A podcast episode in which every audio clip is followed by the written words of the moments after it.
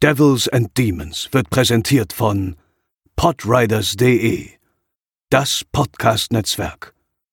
Diese Episode wird präsentiert von Deadline, das Filmmagazin, die Fachzeitschrift für Horror, Thriller und Suspense.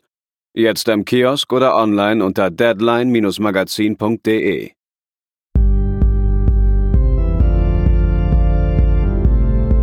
They're coming to get you, Barbara.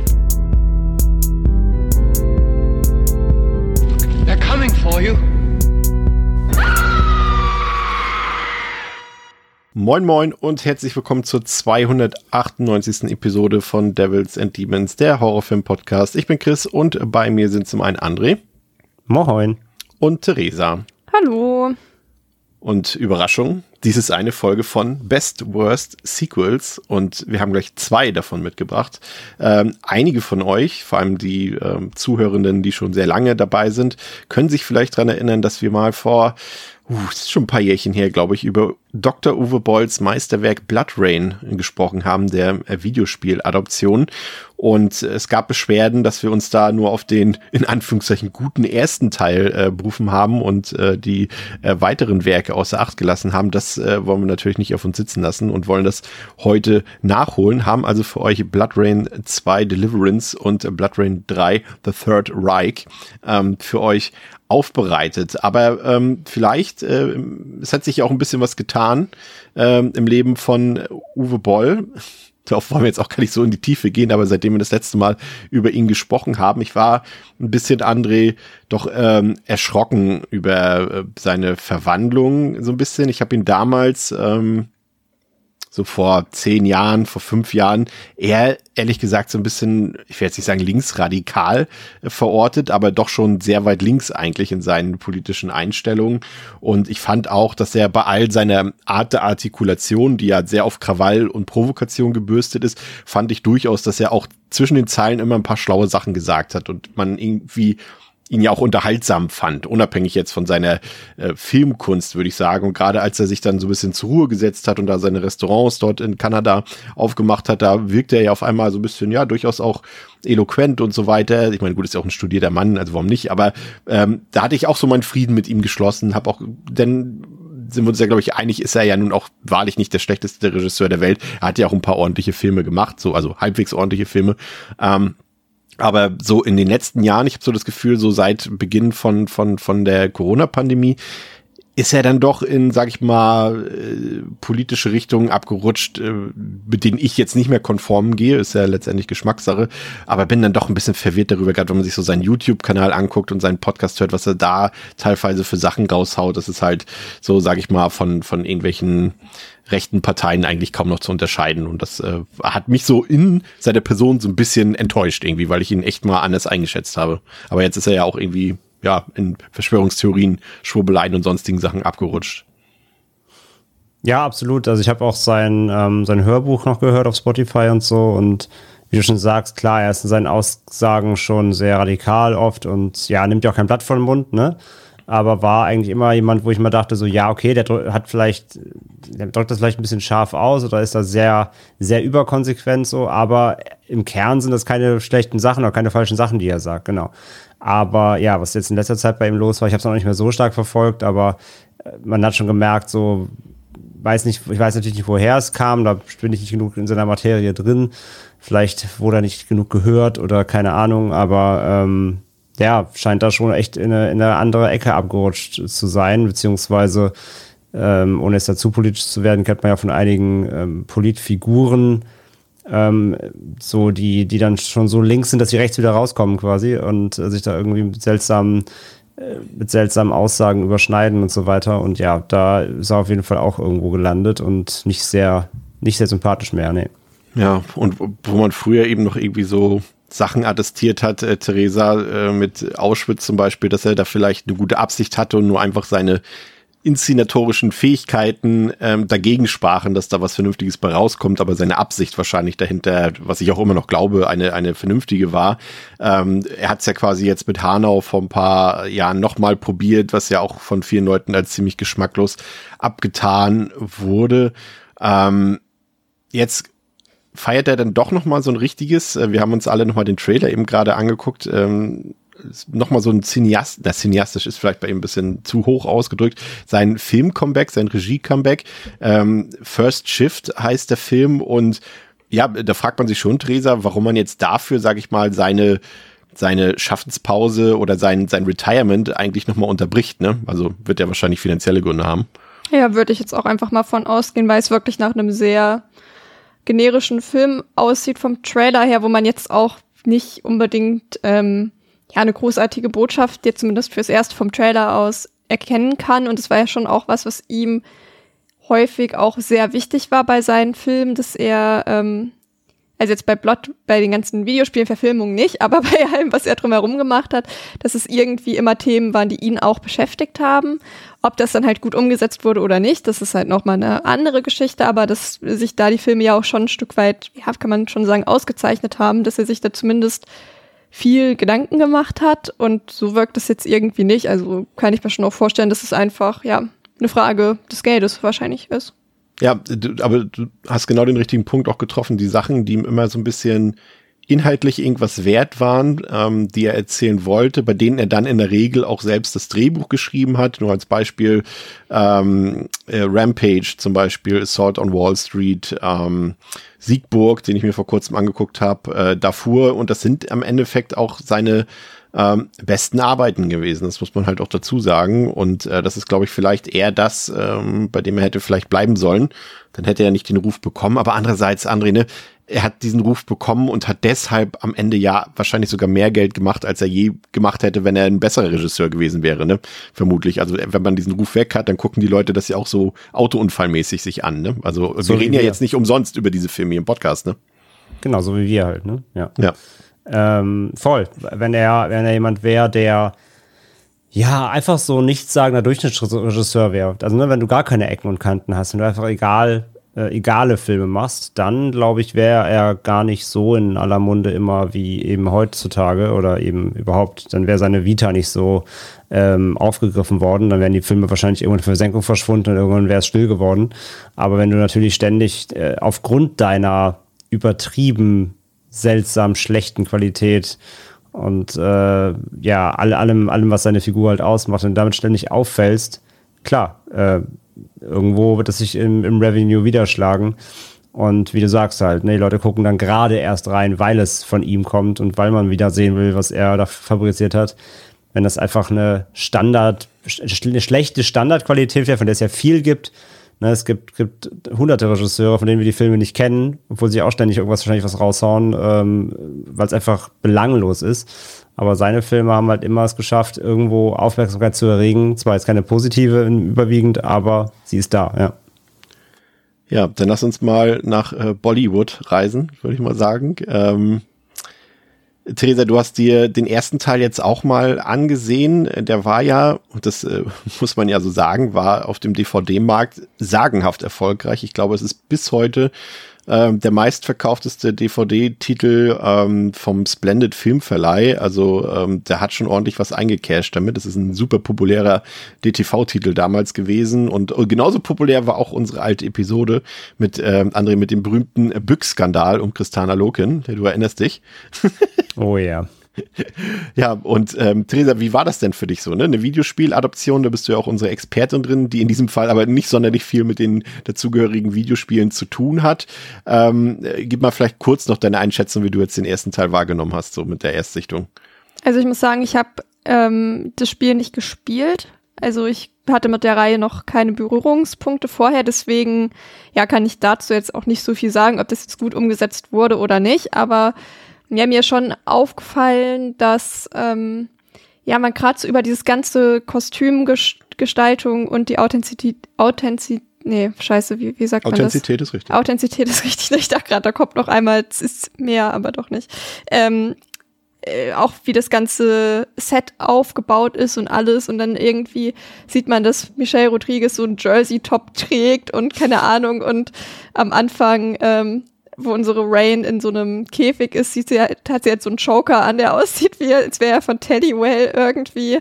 Ähm, keine Ahnung, das ist irgendwie schon alles sehr, sehr weird gewesen. Und da dachte ich mir auch so, okay, das sieht echt so aus, als hätte man einmal ja irgendein so Requisitenladen komplett geplündert, ohne Sinn und Verstand, ob das irgendwie passt oder nicht passt. Und dadurch wirkt es halt alles sehr unauthentisch in der Zeit und dann halt wirklich saumäßig schlechte Perücken, ein total weirdes Drehbuch. Ich habe den Film äh, auf Tubi geguckt, of course, und es gab keine Untertitel und ich muss halt wirklich sagen, ich habe auch nicht so richtig verstanden, worum es halt eigentlich ging. Also ich habe generell ein bisschen Probleme damit, ohne Untertitel auf Englisch alles mitzuschneiden, aber da war es wirklich so, dass ich dachte, habe ich es jetzt nicht verstanden oder macht es halt wirklich keinen Sinn? Und darauf habe ich jetzt natürlich keine Antwort, weil ich den nicht nochmal auf Deutsch geguckt habe oder mit Untertiteln und das wird mir für immer ein Rätsel bleiben, aber ich denke, es liegt nicht nur an mir.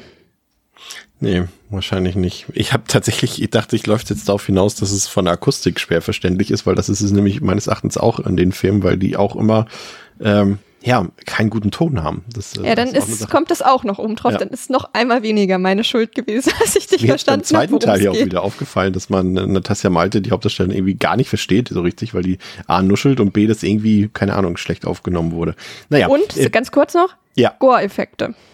Weil die sind wichtig, dass man das nicht vergisst, dass die im ersten Teil gibt weil die machen zumindest noch so ein bisschen, dass man sich ab und zu denkt, so, huch, was ist denn da los, ja? dass man da doch noch mal hingucken möchte. Olaf, Olaf Ittenbach for the win. Das ja. ähm, ist wahrscheinlich äh, die einzige Sache, die, äh, bei der man sagen würde, die hätte man aus dem ersten Teil vielleicht behalten sollen. Ja. Dann wäre beim zweiten und dritten vielleicht mehr drin gewesen. Jedenfalls gibt's sensationelle Nachrichten. Äh, tatsächlich hat sich die Firma Platin Media hier die Verwertungsrechte äh, gesichert, um Blood Rain endlich ähm, so zu präsentieren, wie man den Film gucken sollte im glorreichen 4K UHD-Format äh, in HDR. Äh, kommt, glaube ich, im Winter oder irgendwann im Frühjahr. Also verpasst es nicht. Ja, also wenn man den gucken will, dann nur so und nicht gratis mit VBN, Tubi, Zwinker, Zwinker. Ja. Ähm, kommen wir zum zweiten Teil. André, du hast die beiden auch noch nie gesehen, ne? Die beiden Sequels? Nein. Okay, das freut mich. Also jetzt ähm, freut es mich noch mehr. Jetzt hast du sie gesehen. Ähm, hast du irgendwas erwartet? Vielleicht schon mal äh, übergreifend. Ähm, na gut, über Teil 3 kannst du ja erst nachdenken, wenn du Teil 2 gesehen hast. Aber hast du irgendwelche Vorstellungen gehabt? Ich meine, du weißt natürlich, wie der erste Teil war. Ähm, du weißt, es war schon ein DTV-Film. Äh, dachtest du, das geht jetzt eh nicht weiter? Dachtest du, es könnte besser sein? Oder hast du dich auch schon aufs Schlimmste eingestellt? Nee, ich war schon darauf eingestellt, dass ich gestern einen sehr schlechten Abend haben werde. Also das habe hab ich mir gleich schon auf die. Vielleicht berichtest du von deinem Abend mal, was eigentlich hätte passieren sollen. ja, also ich wusste es ja nicht mehr, aber ich habe es tatsächlich einfach vergessen. Mm, ich hatte eigentlich äh, Tickets gestern Abend, wie du ja weißt, weil du warst ja da jetzt zu mir, ähm, für unser aller Lieblingskino, das Savoy in Hamburg. Da wurden nämlich im Rahmen des Filmclubs Akira gezeigt der Anime-Klassiker. Ähm, und ich habe es mir nicht in den Kalender eingetragen, habe es einfach eiskalt vergessen. Und als mir dann der gute Pascal, nämlich der auch da war, äh, schrieb, hey, wo bist du? um Viertel nach acht, um halb neun ging's los, war ich so, oh scheiße. Naja, und dann war es halt eh zu spät, so schnell hätte ich es nicht ins Kino geschafft und ähm, dann habe ich halt das Alternativprogramm, was ich eh halt machen musste, weil sonst hätte ich es zeitlich nicht mehr bis zur Aufnahme geschafft, die Filme zu gucken, ähm, muss es dann eh durchgezogen werden. Aber ja, also ich, wenn man es so, drum, so rumdrehen möchte, ich habe Akira sausen lassen, um Blood Rain 2 und 3 zu gucken. Ich, ich man kann uns nur loben dafür. Theresa, straight in 24 Stunden, alle drei Teile durchgezogen. Du mhm. Akira sausen lassen, hast gestern noch die beiden Filme geguckt. Ich habe die beiden Filme geguckt, habe Akira geguckt und habe danach noch das äh, äh, Skript geschrieben für unsere heutige Episode. Der Einzige, der es richtig gemacht hat, ist Pascal, der hat einfach nur Akira geguckt. So hätte man es wahrscheinlich machen sollen. Pascal ist halt wieder der Weise von uns, ja. Ja. naja, okay, gehen wir mal rein. Blood Rain 2 Deliverance aus dem Jahre 2007. Ein Film der Boll Kino Beteiligungs GmbH und KKG in Zusammenarbeit mit Bright Light Pictures, Pitch Black Pictures und Lighthouse Pictures. Ein kanadisch-deutscher Film hat auf Letterboxd eine Durchschnittswertung von 1,6 von 5, auf der IMDb eine 2,7 von 10. Ich weiß wirklich nicht, ihr da draußen könnt es ja mal überprüfen, ob wir schon mal einen Film hatten, der schlechtere Durchschnittswertung hatte auf diesen beiden Plattformen. Ich glaube tatsächlich nicht, aber vielleicht kommt nächste Woche mit The Exorcist Believer tatsächlich schon ein Film dazu, der das nochmal unterbieten kann, so wie es gerade aussieht. Ähm, ansonsten, ähm, der Film kam in den USA am 18. September 2007 auf DVD raus in den USA und in Deutschland ähm, zwei Monate später am 30.11.2007. Der Film hat unglaubliche 10 Millionen US-Dollar gekostet. Das ist ja nochmal eine ganz eigene Geschichte, wie Uwe Boll so die Gelder zusammengetrieben hatte, dass man für so einen Film 10 Millionen Dollar zur Verfügung hat. Ähm, hört euch vielleicht einfach mal sein Hörbuch an oder liest sein Buch, ist ja dasselbe. Ähm, ist durchaus mal ganz spannend, wie das alles so zustande gekommen ist. Wenn ihr den Film sehen wollt, den gibt's auf Blu-ray, den gibt's auf DVD, den kann man streamen. Ähm, aber die äh, vermutlich beste Alternative ist äh, die von Theresa schon erwähnte Variante Tubi TV über VPN. Dann könnt ihr den Film gratis gucken. Man sollte dafür tatsächlich keinen Cent ausgeben. Es gibt zwei Fassungen von dem Film. Die eine läuft 99 Minuten, die andere läuft 89 Minuten. Ähm, ist, äh, eines quasi, also die 89-minütige Version ist sozusagen die Kinofassung, auch wenn der Film jetzt nicht im Kino war, das ist die R-Rated-Fassung und die 10 Minuten, 10 Minuten längere Fassung ist ähm, der Unrated Director's Cut, aber es gibt da eigentlich kaum einen Unterschied. Es sind einfach ein paar, in Anführungszeichen, Story-Vertiefungen.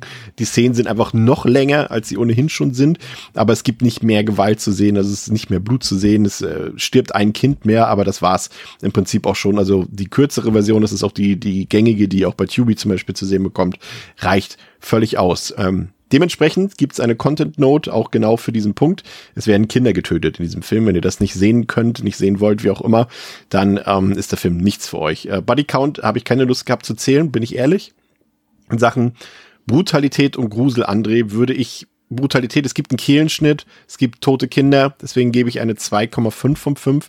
Grusel gibt's für mich in keiner Weise und da habe ich dann, ich habe gegen meine Prinzipien verstoßen. Ich sage ja immer, eins ist das Niedrigste, aber hier musste ich null vergeben. Und deswegen erlaube ich ab jetzt in dieser Kategorie auch die Null zu vergeben. Wie sieht's bei dir aus? Mm, Brutalität. Ja, würde ich mitgehen. Ich habe Schwanke zwischen zweieinhalb und drei. Aber ja, wie eben auch schon gesagt, also der erste hat deutlich mehr zu bieten, was eben das angeht, das muss man einfach sagen. Ähm, das ist jetzt auch hier egal, ob jetzt R-rated, unrated, so viel richtig Gekröse gibt's jetzt hier nicht. Ja das ist schon echt eigentlich recht zahm, auch für einen Boll, der doch ja gern auch manchmal in die Vollen geht, was ähm, das irgendwie angeht. Von daher, ja, zweieinhalb gehe ich, glaube ich, mit. Ähm, und ja, Grusel minus drei. Ich wollte sagen, eigentlich fünf von fünf, wenn man es so will, ne? Ja, also, aber ja, Horror. der blanke Horror. Fünf von fünf. Nee, aber Grusel ist, nein, das ist halt Comedy. Gehst du mit, Theresa? Ja, gehe ich mit. Wunderbar. Ähm, für Fans von Filmen wie Blood Rain 1, würde ich sagen, ist dieser Film noch empfehlenswert.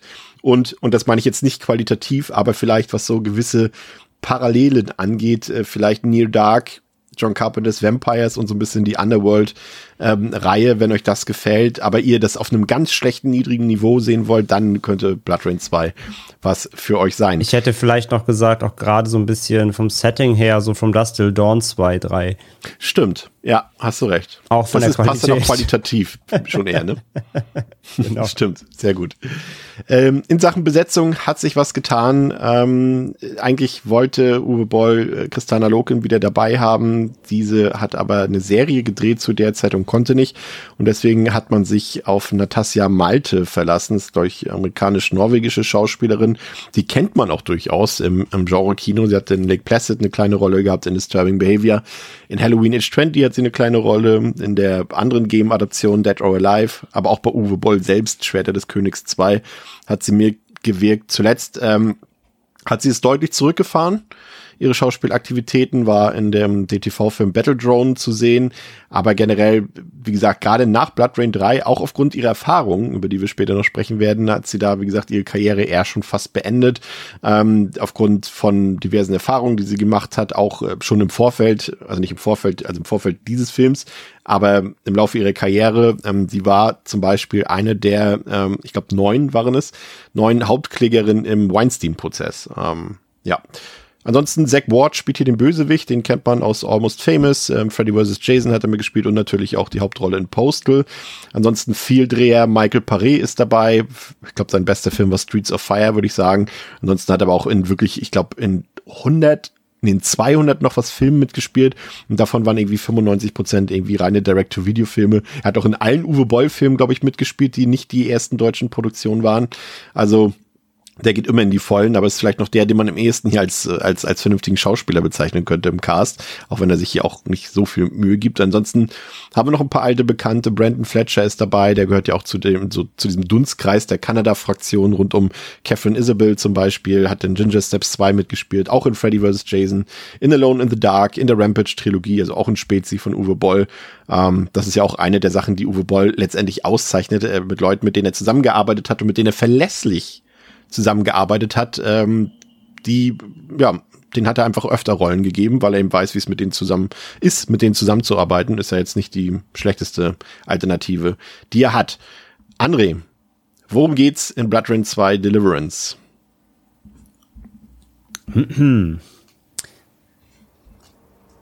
Newton Piles ist als Reporter im Auftrag des Chicago Chronicle in die Stadt Deliverance, Montana gekommen, um von Geschichten aus dem Wilden Westen zu berichten. Die friedliche und ruhige Stadt erwartet in einer Woche die Ankunft der ersten transkontinentalen Eisenbahn. Bis dahin passiert in Deliverance absolut nichts Spannendes und Newton beginnt sich zu langweilen. Doch mit der Eisenbahn kommt auch ein unwillkommener und tödlicher Gast, Billy the Kid, aber als Vampir. Es steht hier, das muss ich jetzt vorlesen, wurde mir gesagt. Lol. Der Vampir will eine Armee von Cowboy-Vampiren aufbauen, um das Land zu übernehmen und ein Vampirkönigreich in der neuen Welt zu errichten. Billy und seine Horde randalieren, schlachten die Bürger ab und treiben die Kinder zusammen, um sie zu töten oder zu entführen. Billy verschont Newtons Leben und verspricht ihm die größte Geschichte, die er je erzählt wurde. Billys Pläne geraten ins Stocken, als plötzlich Rain in der Stadt auftaucht. Rain ist ein Dampir, das Produkt einer unnatürlichen Verbindung zwischen einem Vampir und einem Menschen. Sie verfügt über alle Kräfte eines Vampirs, hat aber keinerlei Schwächen. Rain wurde über ein Jahrhundert zuvor in Rumänien geboren und jagt seit langem Vampire und nun hat sie es auf Billy abgesehen. Sie sucht sich Verbündete und kämpft äh, und bekämpft den schmierigen Billy the Kid mit allen Mitteln. Ja, vielen Dank. Ähm, Theresa, Du hast jetzt auch äh, zeitlich gesehen nochmal den direkten Vergleich. Ähm, wie fandst du jetzt den Austausch äh, in der Besetzung von Rain von Christina Loken zu Natasja Malte? Also äh, Uwe Boll selbst hat, glaube ich, gesagt, dass, äh, dass äh, Malte hauptsächlich besetzt wurde, weil sie äh, hübsch anzusehen ist. Ja, ich ähm, würde sagen, das ist relativ egal, wer von beiden diese Rolle spielt, weil sie halt einfach auch generell jetzt nicht super gut halt geschrieben ist und entsprechend da glaube ich eh nicht so super viel rauszuholen ist. Und äh, also ich glaube, es wäre mir schon aufgefallen, wenn ich es nicht eh schon gewusst hätte, aber ich habe mich wirklich absolut überhaupt nicht daran gestört. Ja, ich muss auch gestehen, ich fand tatsächlich, das hatte ich ja vorhin schon erwähnt, dass sie sich so ein bisschen ein in den nicht vorhandenen Bart nuschelt. Ähm, also ich fand echt sie schwer zu verstehen. Ähm, und sie hat für mich auch überhaupt nicht, in diesem Teil überhaupt nicht funktioniert in der Rolle, ähm, weil sie irgendwie keine Ausstrahlung hat, was natürlich auch immer so ein bisschen eine Frage des Drehbuchs ist, ne? weil sie halt einfach auch nichts zu tun bekommt in dem Film. Da ist keine Charakterentwicklung drin oder irgendwelche äh, großartigen Sachen, die sie da tun muss, ähm, so auch was Dialoge und so angeht. Ähm, aber habe mich dann auch gefragt, äh, ob sie jetzt irgendwie wirklich äh, viel schlechter war als Christana Loken, vielleicht minimal. Ähm, so retrospektiv betrachtet hätte ich, glaube ich, schon gedacht, dass der Film vielleicht etwas besser mit Loken funktioniert gespielt hätte. Aber wie Theresa schon sagt, André, ich glaube, den großen Unterschied hat es jetzt auch nicht gemacht, ne? Nee, nicht wirklich. Also zumindest sind dann ja in zwei und drei ist die gleiche Darstellerin. Immerhin das hätten sie in jedem Teil nochmal sogar eine andere gecastet, wäre es noch, äh, noch nerviger. Hm. Aber ja, ey, wir reden jetzt nicht hier vom Herr der Ringe, ne, wo, wo Frodo jede, jeden Film ausgetauscht wird. Wir reden hier vom Blood Rain.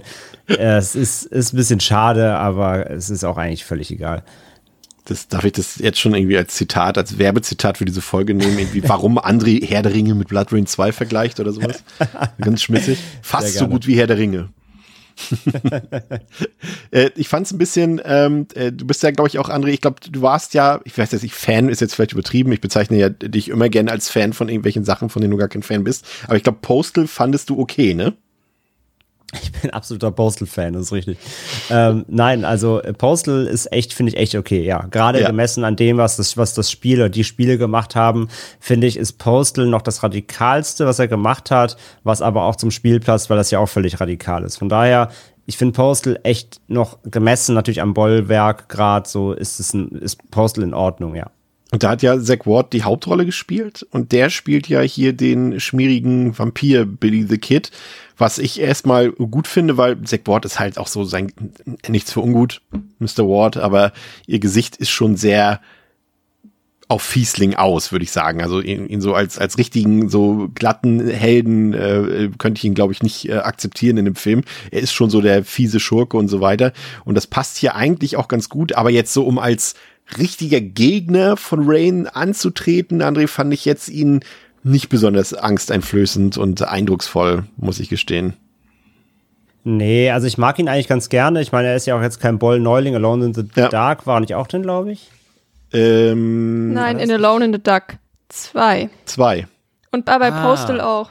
Ja, Postal okay. war ja der Hauptdarsteller, ja. Ja, ja, Postal war Main Actor. Ich dachte, er wäre noch einem anderen Boll-Film gewesen. Nee, halt Alone in the Duck 2, aber den hat Boll ja auch selbst gemacht. nicht gemacht. Nee, stimmt, okay. Dann habe ich vertue ich mich gerade.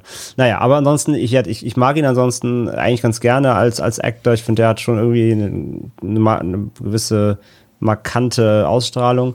Aber jetzt die Riesenrollen hat er ja halt auch nun mal nie. Ähm, von daher, aber ja, ähm, ich finde, er geht immer so ein bisschen unter und ja, er hat eben, er trägt auch keinen Film natürlich. Ne? Er ist halt immer so ein Side-Ding. Und deswegen, ja, als reiner Antagonist, also besser als der Held, aber ähm, ja, macht, ihn, macht jetzt da auch keine, keine Superfigur. Ähm, ja, es ist auch letztendlich, ne, das ist vielleicht so, äh, Theresa, du hast vorhin schon gesagt, ähm, die Spezialeffekte, auf die wir später noch eingehen, sind ein Downgrade, definitiv vom ersten zum zweiten Teil. Olaf Ittenbach nicht mehr dabei.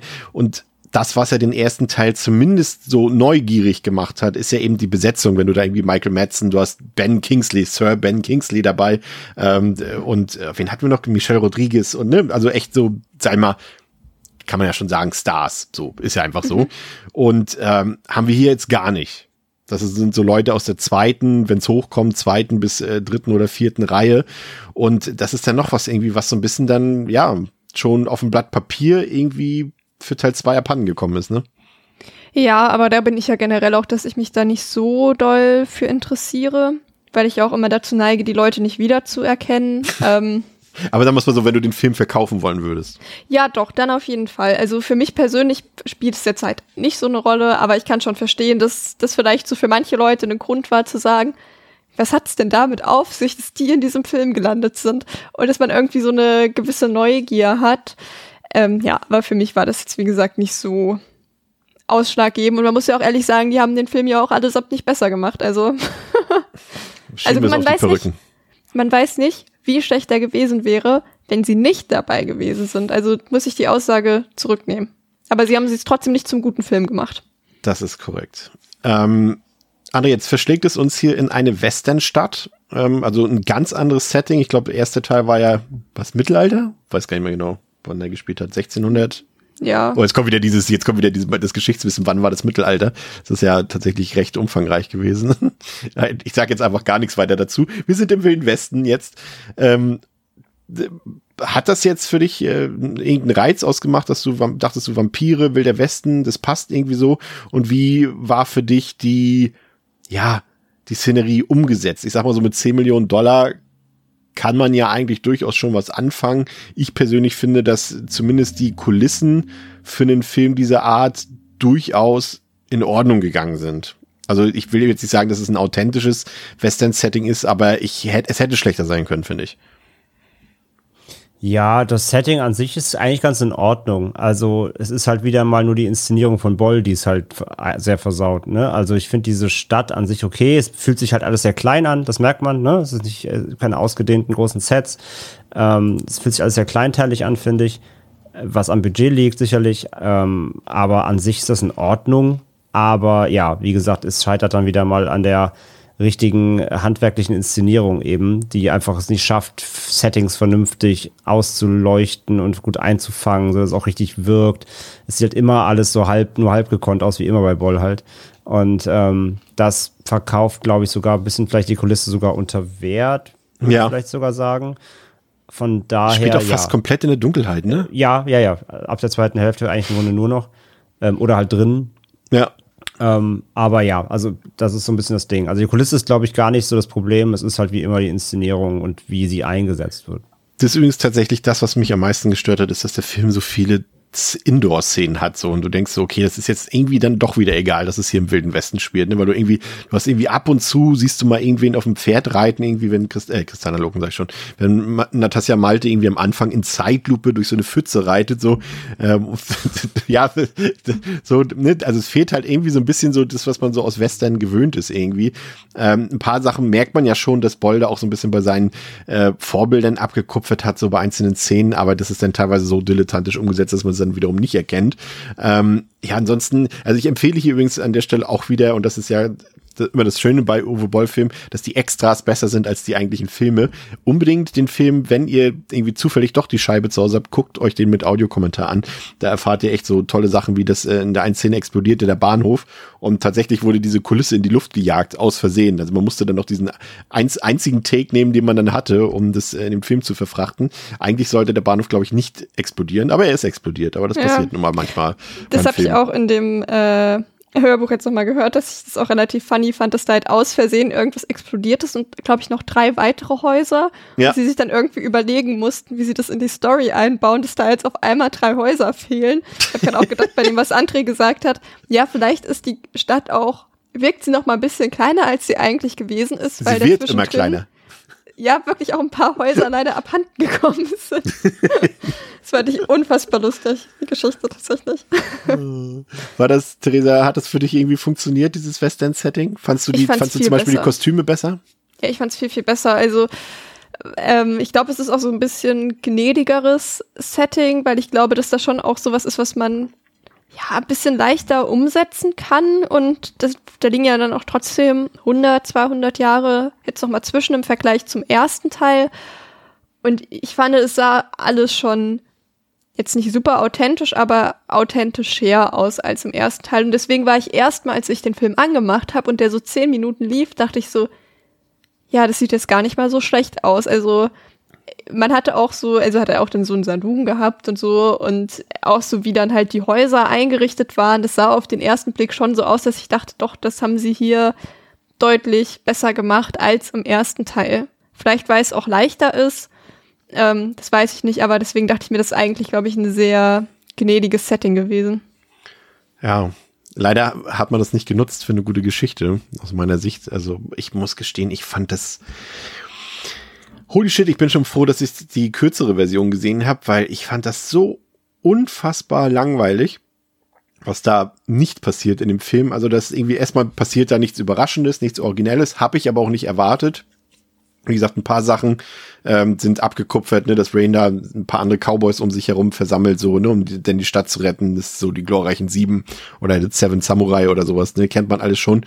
Aber ansonsten ist das da passiert nichts Aufregendes, das hat kein Tempo, keine Dynamik. Es ist wirklich ein Film, bei dem man sehr leicht einschlafen kann, André, finde ich.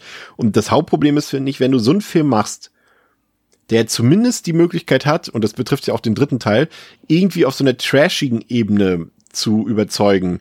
Aber wenn du nicht mal das hinkriegst, also es ist komplett keine Unterhaltung, kein Spaß in diesem Film, ja, dann hast du irgendwas falsch gemacht. Ne? Also Vampire im Wilden Westen und, und du hast absolut keinen Spaß damit da muss man ganz ehrlich sagen, da ist dann gehörig was schiefgegangen, ne? Mm, total. Also das ist ja wirklich so eine, so eine Grundprämisse. Da musst du eigentlich nur halt ein gewisses Händchen für ein halbwegs okayes Drehbuch haben, äh, packen ein bisschen Splatter rein und so weiter. Also die, die Zusätze dafür könnten billiger nicht sein und trotzdem wäre es wahrscheinlich irgendwie halbwegs okay. Ähm, zumindest es anzuschauen. Ähm, knackige Laufzeit rein, fertig. Aber ja, was hier abgeliefert halt wird, ist halt, wie du sagst, äh, einfach auch so richtig freudlos wieder. Ne? Also mal abgesehen, die, die ganze Inszenierung macht halt überhaupt keinen Spaß, macht auch nicht den Spaß, den Film einfach nur zu sehen, weil er einfach mal wieder sehr dilettantisch ist auf seine Art. Ähm, und zudem, ja, es passiert halt einfach nichts Spannendes wirklich. Also ich finde immer, der Film hat so viele behauptete Spannungsszenen. Da wird halt immer, ne, ich meine, in der Inhaltsangabe haben wir es gehört, es wird gemeuchelt und entführt und dies und das und alles. Das passiert auch irgendwie schon aber man fühlt es gar nicht, ne? Es, also das ist halt alles so, hat gar keinen Impact, so. Man spürt es nicht, der Film kann dir nicht, nichts verkaufen, nichts verkörpern, das ist alles keine Relevanz, ähm, das erzeugt keine, keine Dringlichkeit, keine, keine Spannungsbogen, äh, ja, wirklich, wirklich Splatter, wie gesagt, an sich ist ja auch nicht vorhanden, selbst die Schauwerte bleiben halt größtenteils aus. Also da, da fehlt halt sämtlicher Fun-Fact so im Film und ähm, Und dafür nimmt er sich auch schon wieder einen Tick zu ernst, ne? Das, hat, das ist ja auch das Problem, was er irgendwie hat. Er will ja wirklich irgendwie so eine, eine spannende Western-Story verkaufen, kriegt es aber halt nicht mal hin, halbwegs einen, einen Frame cool auslehnen zu lassen. Also deswegen, das ist wieder so ein, so ein typisches Werk von ihm, ne? On time, on budget, aber halt hinten dran komplett vergessen, dass das Ding vielleicht auch unterhaltsam sein sollte. Und du dümpelst dich da halt wirklich krass durch. Und es ist egal zu welcher Zeit ähm, der, der Auftakt, finde ich, geht noch halbwegs, da ist noch ein bisschen Bewegung drin. Aber, aber allein das Rain zum Beispiel erst nach 20 oder 25 Minuten zum ersten Mal auftaucht. Ja, ja, ich mein, ja. Boah. Aber in der zweiten Hälfte auch gerade, ey, du hast auch schon gesagt, ne, so viel Indoor-Szenen, so viel, so viel Stillstand in dem Film, ähm, der eh schon auf abgegrenztem Territorium stattfindet. Äh, so viel Stillstand, so wo, wo nichts vorangeht und du gar keine gar kein Gespür für Dynamik im Film bekommst, das ist schon fast wie eine Leistung. Und gu guck dir mal die Szene an, ne? du hast schon gesagt, es fühlt sich auch alles so gestreckt an, weil auch wieder das, das Editing einfach scheinbar gefühlt nicht vorhanden war. Da sind Szenen bei, erinnert dich mal dran oder erinnert euch mal dran, als Rain dort im, in diesem Gefängnis ist, wo sie dann auch wieder auf Brandon Fletcher trifft und so weiter. Das geht einfach 15 Minuten, das Gebrabbel da drin und das interessiert einfach keine Sau, was die da erzählen und was die da machen und es kommt einfach nicht zum Ende und so eine Sachen hast du ganz oft auch im dritten Teil wieder drin und da denkst du so, ey Leute, das kann doch nicht sein. Ihr müsst doch merken, dass das nicht funktioniert, wenn du da 15 Minuten lang irgendwie mit zwei Einstellungen einen Nonsensdialog abfilmt, mit wieder irgendwelchen Close-ups äh, hin und her geschotte. Das geht halt einfach nicht in dem Film. Und das ist halt das eine. Und Theresa, das andere ist halt, dass ähm, es wie so häufig ist in Boll-Filmen, ähm, in dem Fall kann er nichts dafür, weil er das Drehbuch halt nicht geschrieben hat, ähm, dass die Figuren halt so komplett leerlos, leer sind, charakterlose Höhlen irgendwie, ne? Da passiert nichts. Rain kommt einfach so, du hast wieder dieses Standard, ja, sie ist ein Dampir. Und seit Jahrhunderten läuft sie durch die Gegend und rettet Menschen so. Okay. Aber erzählt mir doch mal was zu ihrer Gefühlslage oder irgendwas, was diese Figur irgendwie spannend oder aufregend machen kann oder dass ich mitfiebern kann, mitleiden kann, was auch immer. Und auch beim, beim Antagonisten ist es ja genauso. Aber der bekommt immer noch irgendwie äh, den Charakterzug, dass er gerne Kinder abschleckt oder irgendwie sowas. Aber das war's auch schon. Also es ist einfach, wie André schon sagt, es ist einem einfach alles völlig egal, weil einem nichts präsentiert wird, womit man als äh, zuschauende Person arbeiten kann, finde ich. Ja, ich muss auch sagen, ich war so mit allem beschäftigt, eigentlich außer mit dem Film. Also ich habe ich hab den geguckt, ja. Und ich habe auch versucht, mich zu konzentrieren, aber das waren dann so Kleinigkeiten, dann irgendwie so, Billy the Kid, das ist doch auch irgendjemand Bekanntes. Was hat's denn eigentlich mit dem auf sich? Und dann zum Handy nachgeguckt, dann so, okay, nein, Theresa, konzentrier dich. Hm, aber wenn der nur 22, das passt doch alles überhaupt nicht zusammen. Und dann habe ich mir darüber die ganze Zeit Gedanken gemacht und habe den, glaube ich, trotzdem nur sehr passiv geguckt und war dann auch irgendwie immer mal so, ach ja, jetzt so eine Tasse Tee, so damit ich irgendwas mache, was nicht ist, diesen Film zu schauen, weil ich, ich habe eigentlich keine Probleme mit Konzentration, aber es gibt halt wirklich nichts, worauf man sich konzentrieren könnte ja. und es gibt absolut, ja, es ist auch nicht schlimm, wenn man zwischendrin mal einen Tee machen geht. Also ich habe zwar auf Pause gemacht, aber das hätte ich auch nicht machen müssen. Obwohl hätte ich vielleicht die, die eine lustige äh, Szene verpasst. Irgendwas ich mit Kirche und der Kollekte. Ich habe aber schon wieder vergessen, was es ist. Ich habe es mir nur aufgeschrieben, dass in irgendeiner Kirche so eine Kollekte rumgeht und dann irgendeiner da lustig drauf reagiert. Und da musste ich lachen. Ich musste tatsächlich einmal lachen. Aber das war es auch schon. Ja. Es ist, es ist ja, ja, ich glaube, der eine, das ist der von Michael Eklund, glaube ich, gespielt wurde, ne? Der so auch typisch, ich meine, das ist ja wahr, ne? das ist ja, so funktioniert ja auch die katholische Kirche, so wie er das dort präsentiert hat in dem Film. Ach ja, das genau, ich, ja. Ja, das fand ich auch noch ganz witzig, das stimmt. Und normalerweise würde ich dich jetzt auch äh, ausschimpfen und würde sagen, du Kultur- und Kunstbanausin, aber ausgerechnet bei diesem Film würde ich dir vollkommen recht geben, es ist wirklich unfassbar schwer, bei der Sache zu bleiben bei dem Film, weil es einfach so endlos langweilig, scheiße langweilig ist, dass man wirklich die ganze Zeit auf die Uhr guckt, dass man, also ich wirklich, ich muss mich so zusammenreißen, nicht alle zwei Minuten irgendwie das Handy in die Hand zu nehmen und auch, ja. wie du schon sagst, irgendwie dann lieber die Fehler des Films zu, äh, rauszusuchen und sagst, hä, das passt doch nicht. Hä, was soll das? Und ach, was macht Natasja äh, Malte eigentlich heute so die ganze Zeit? Ja, ähm, genau. Und, und, und das ist wirklich unglaublich anstrengend bei diesem Film. Und dann kommt es dazu, was André gesagt hat, ne, der Film macht inszenatorisch gar nichts überhaupt nichts daraus irgendwie. Ich fand schon ganz schlimm am Anfang diese, diese, diese Opening Credits, wo da irgendwelche Zeitungsartikel oder sowas in, gezeigt werden, ähm, mit, und, und die Credits mit so einem, ich weiß nicht, äh, André kennst noch diese, diese ersten Word Arts damals von Word, kennst du noch, ne, die man auch früher für irgendwelche Präsentationen in der ja. Schule und so benutzt hat. Und da gab's auch immer diese Western Schriftart irgendwie und diese ist da drin und unterlegt mit grauenvoller Musik, die auch den kompletten Film überläuft. Ich fand es unfassbar scheiße, die Musik bei dem Film. Ähm, und dann sind da so Sachen bei Schriftarten, die gab es zu dieser Zeit noch gar nicht, die da verwendet wurden. Und so ganz simple Fehler, denen ich mir denke, so, da merkt man eben, ihr gebt euch überhaupt keine Mühe. Schlechtes Editing, schlechte Transitions und dann dazu diese unfassbar grottig inszenierte Action. Ähm, na, André, du hast eine, eine jede Action-Szene ist gefühlt gleich aufgebaut. Da stehen zwei Leute sich gegenüber und du siehst irgendwie in Zeitlupe, die sich bewegen. Du siehst ein Close-up vom Gesicht, dann siehst du ein Close-up vom Antagonisten, dann siehst du wieder ein Close-up von Rain, wie sie auf ihrem ollen Zahnstocher rumkaut, Close-up auf ihre Augen, Close-up auf die Augen des Antagonisten. Und dann schießen die in Zeitlupe, in der niedrigen Framerate allerdings, also es ist nicht mal eine richtige Slow-Motion. Und es sieht einfach unfassbar kacke aus. Wie kann man Schießereien so undynamisch machen wie hier? Wie geht es? Ja, also erstmal zur Schriftart, absolut. Das passt aber halt auch zum Gesamtlook wieder, ne? Es ist halt alles wirklich es sieht echt aus wie so eine PowerPoint-Präsentation von so einem, von so einem Sechsklässler alles, ne? Das ist furchtbar. Ähm, aber ja, und wie gesagt, die, die Inszenierung auch in der Action, es ist halt wirklich, es ist, sag ja, es fehlt halt komplett Dynamik, es fehlt ein Händchen für Choreografie, für Abläufe, ähm, für, für generell halt für, für Stunt Mechanismen und überhaupt. Also es ist halt alles, es ist so starr und ähm, wie gesagt, wie du sagst, diese, diese Kameraschnitte, er, das, aber das ist ja, das ist ja, das, das zieht sich ja durch. Er hat immer so Shots, da denkt er, die sind cool. aber es denkt halt leider nur er. und die sind halt trotzdem immer drin. Und äh, im Editing Room, glaube ich, hat halt auch keiner was sagen außer er und deswegen bleiben die auch drin. Und ähm, deswegen hast du so viele seltsame Übergänge, seltsame Abläufe, Szenen, die zu lang stehen, dumme Zeitlupen noch und nöcher, die alle wirklich komplett ähm, fehl am Platze wirken. Und das dann kombiniert auch noch mit dieser undynamischen Inszenierung, diesen undynamisch, der undynamischen Action, äh, setzt dem Ganzen ja immer dann die Krone auf halt. Ne? Das ist wirklich, ähm, wie halt handwerklich einfach eine Katastrophe. Das Schlimmste ist, und ich, vielleicht tue ich der Person jetzt auch irgendwie, wie sagt man, un, nee, wie sagt, ich tue Unrecht. Unrecht. Ähm, der Matthias Neumann, das ist ja der ähm, Haus- und Hof äh, Director of Photography von Uwe Boll und der hat eine Kameraführung. Holy shit, also wirklich.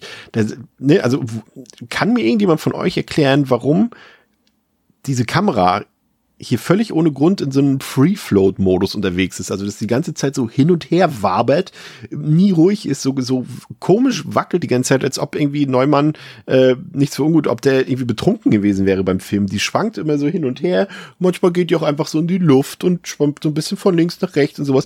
Den ganzen Film durch, auch im dritten Teil übrigens.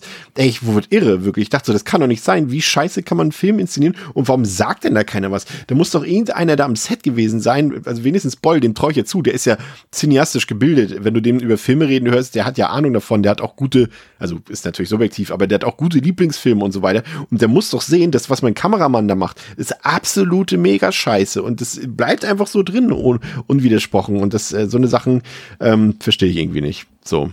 Auch die Musik ist scheiße übrigens, muss ich auch dazu sagen. Habe ich schon gesagt.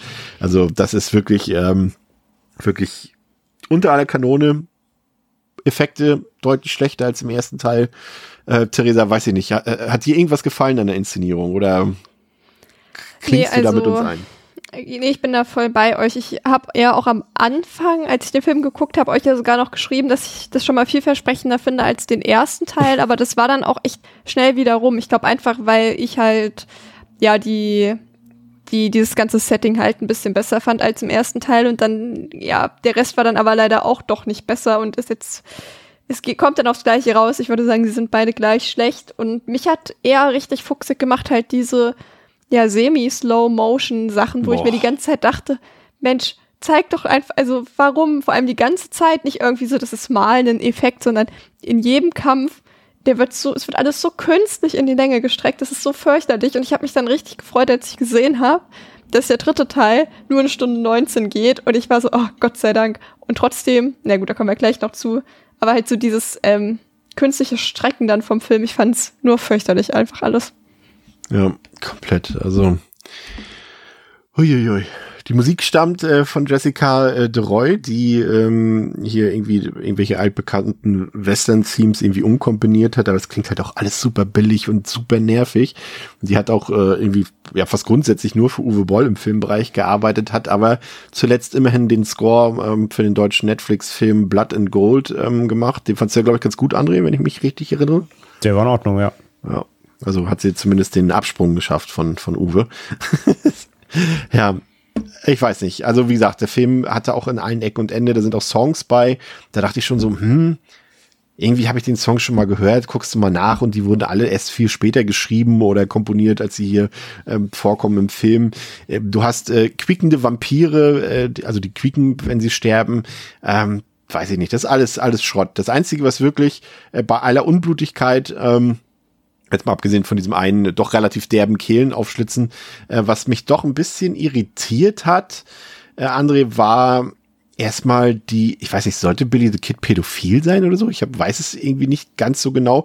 Auf jeden Fall fand ich es durchaus hart und konsequent und irgendwie auch ein bisschen geschmacklos, ähm, wie Boll hier die Kinder sterben lässt und äh, dass sie überhaupt sterben müssen. Das fand ich ein bisschen, ja, weiß ich nicht, irgendwie an der falschen Seite ein bisschen zu viel. Mm, naja, ich fand halt wenigstens, dann war das, also das war wenigstens eine Art Konsequenz oder eine Art, das war eine Art von Dringlichkeit, wo ich noch gesagt habe, okay, äh, das ist zwar auch, das ist zwar, es geht zwar halt in eine, in eine, eine Richtung, über die man immer so diskutiert, beziehungsweise, ja, ne, so ein vermeintliches Tabuthema ja so, ne, Kinder töten. Ähm, aber dachte ich zumindest, okay, das hat zumindest halt irgendwie eine Gewichtung oder sowas. Aber ich werde auch selbst, also er schafft ja nicht mal das selbst äh, wirklich als schweres Thema in den Film einzubauen.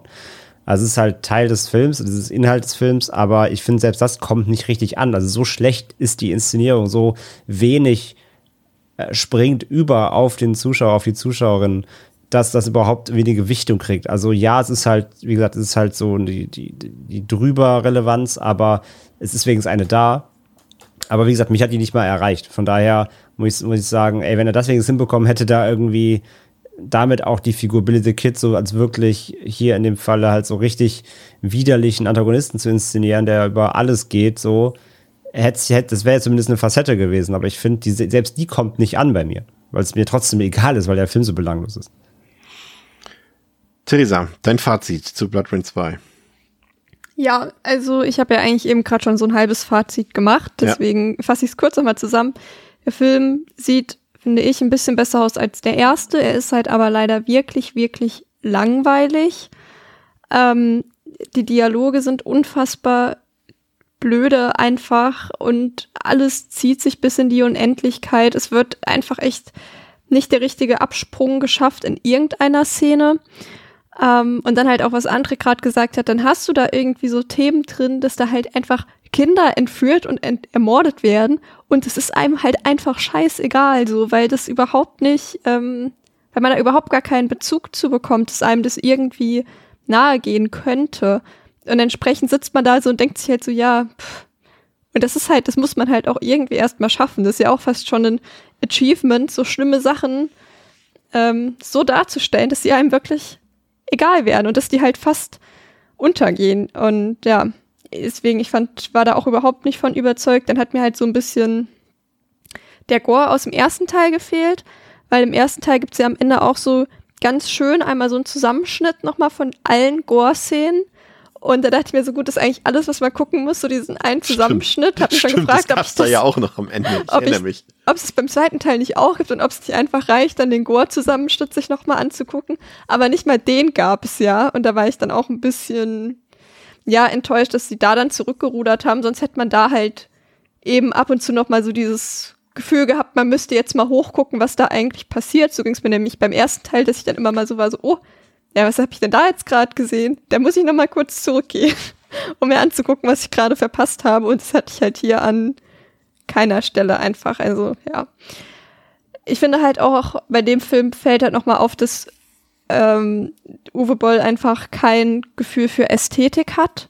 Ich finde, das sieht man in allen drei Filmen sehr, sehr gut, weil da halt irgendwie keine einzige schöne Einstellung drin ist oder irgendwie mal eine Szene, die einem irgendwie irgendwas mit einem macht, sag ich mal. Das hat man halt da überhaupt nicht. Und selbst Kampfszenen, wo irgendwie auch was passiert, sind total undynamisch und schlecht geschnitten und einfach fürchterlich. Einfach alles fürchterlich. Ein Stern dafür, dass die Kostüme besser waren als im ersten Teil. Ja, das ist auch mein Punkt, den ich irgendwie anrechnen würde. Das ist ein paar, also die Kulisse so Westendstadt gebe ich ihm, hat auch jetzt nicht jeder Film im DTV-Sektor im Angebot.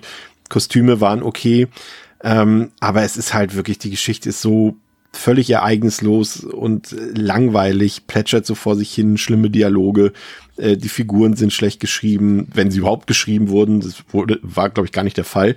Der Film hat kein Tempo, keine Dynamik, ist einfach super ermüdend.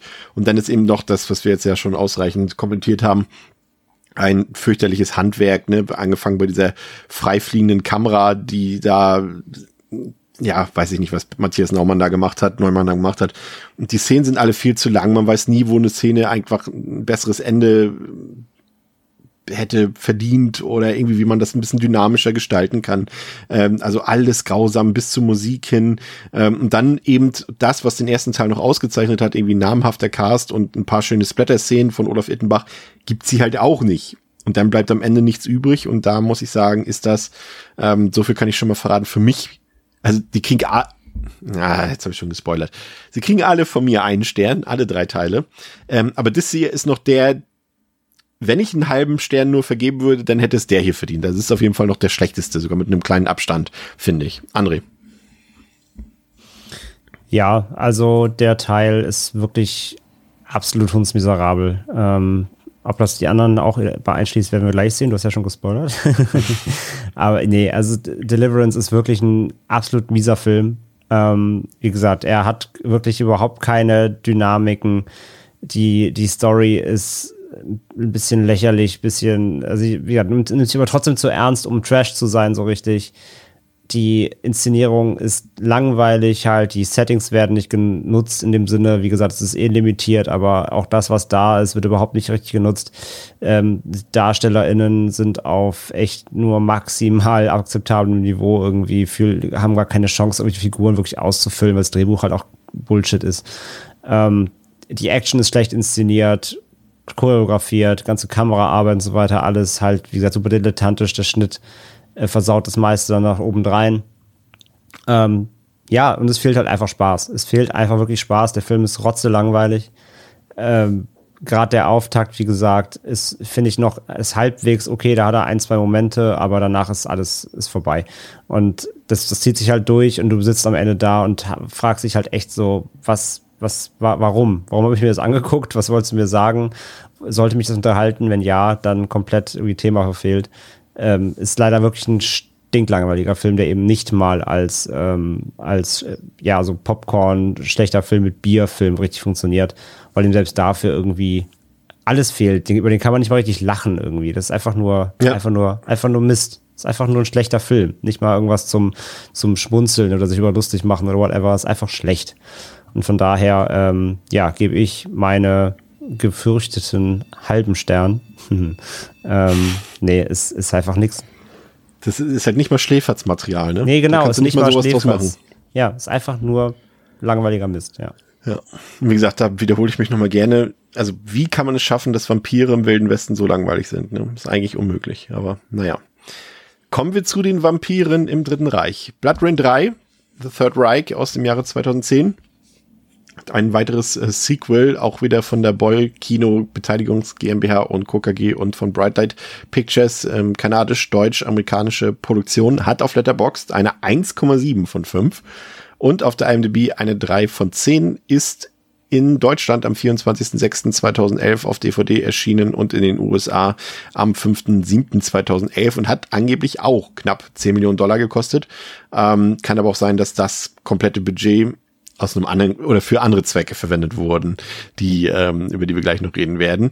Ähm, wenn ihr den Film sehen wollt, selbes Spiel wie eben, Blu-ray, DVD, Streaming oder eben gratis über Tubi TV über VPN. Der Film läuft ähm, ja, da unterscheiden sich die Angaben mal 75 Minuten, mal 79 Minuten. Tatsächlich sind es ehrlich gesagt nur 67 Minuten. Auch darauf gehen wir gleich noch ein. Es gibt eine R-Rated-Fassung, es gibt eine Unrated-Fassung, die, und jetzt wird's wieder witzig, sich tatsächlich überhaupt nicht voneinander unterscheiden.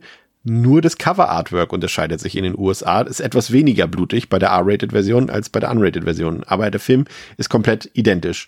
Als Content Note ähm, vielleicht eine Warnung, dass es eben hier um, um den Nationalsozialismus geht. Es sind auch Archivaufnahmen zu sehen, zum Beispiel von Adolf Hitler. Ähm, und der Film ist sehr, ähm, aus meiner Perspektive, sehr sexistisch und misogyn. Ähm, Brutalität und Grusel, würde ich sagen, André ist sehr ähnlich. Ich finde, es ist mehr Gewalt hier drin, aber durch CGI gleichzeitig äh, abgeschwächt. Deswegen würde ich hier auch irgendwie so eine 2, 2,5 geben. Und gruselig ist der Film halt wieder 0 von 5 für mich. Mm, ja, ich, also Brutalität würde ich hier vielleicht auf eine 3 gehen. Er ist ein bisschen härter als 2, finde ich, und ist auch in der Härte, zumindest wenn sie da ist, besser inszeniert. Deswegen gebe ich eine 3. Ähm, Grusel bin ich aber auch hier bei ähm, 0. Nee, ist ein Actionfilm eigentlich mit Blut. Theresa, Zustimmung, Widerspruch? Äh, ich stimme zu. Sehr gut.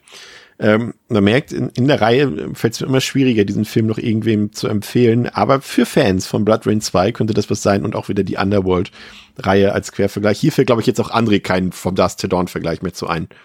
Vielleicht Dead Snow, weil es Nazis und Schnee hat. Ja, schlecht.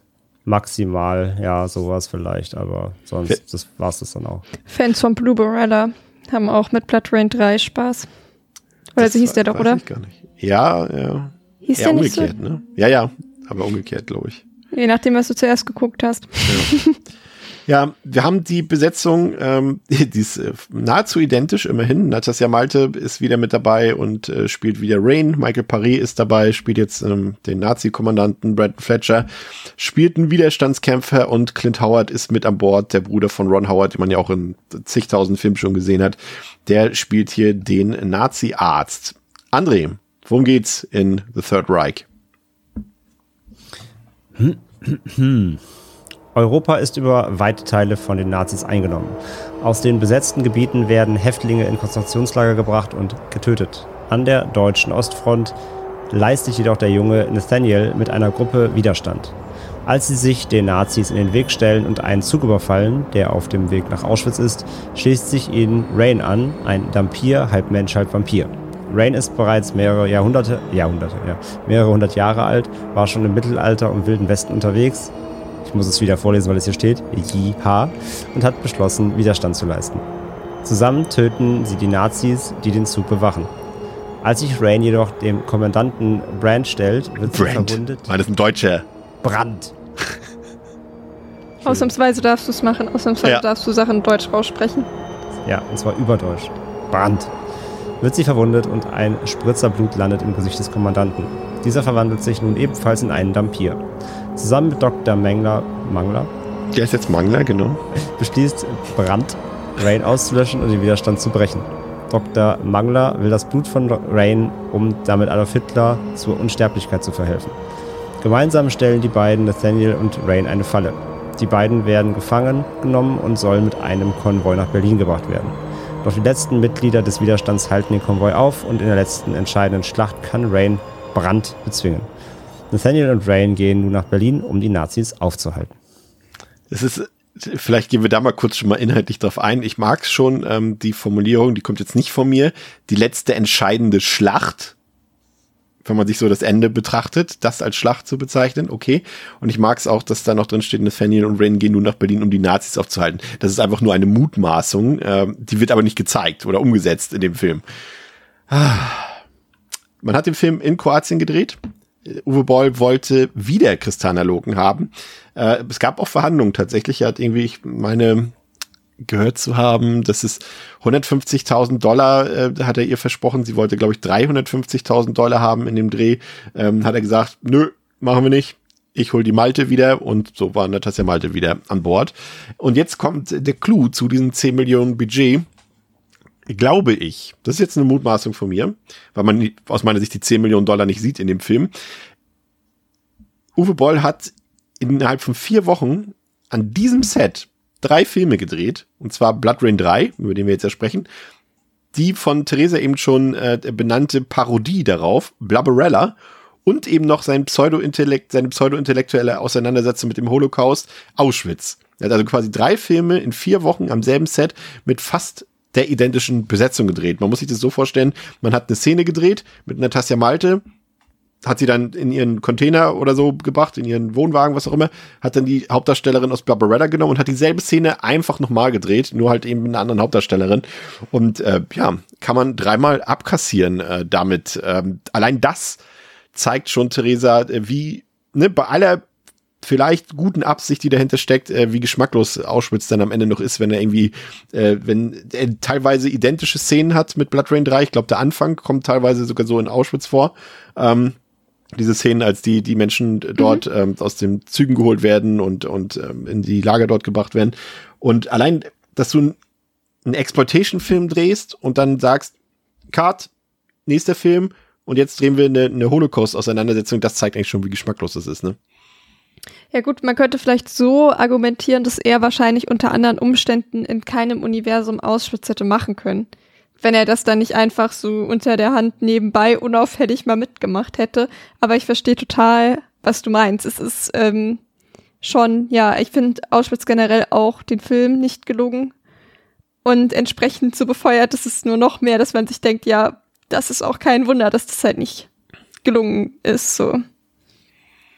Ja, das ist, äh, ist schon ein bisschen, äh, Uwe Boll selbst spielt ja in Barbarella, glaube ich, sogar Adolf Hitler, wenn ich mich nicht irre. Ja. Und in Auschwitz spielt er dann aber wiederum einen KZ-Wächter.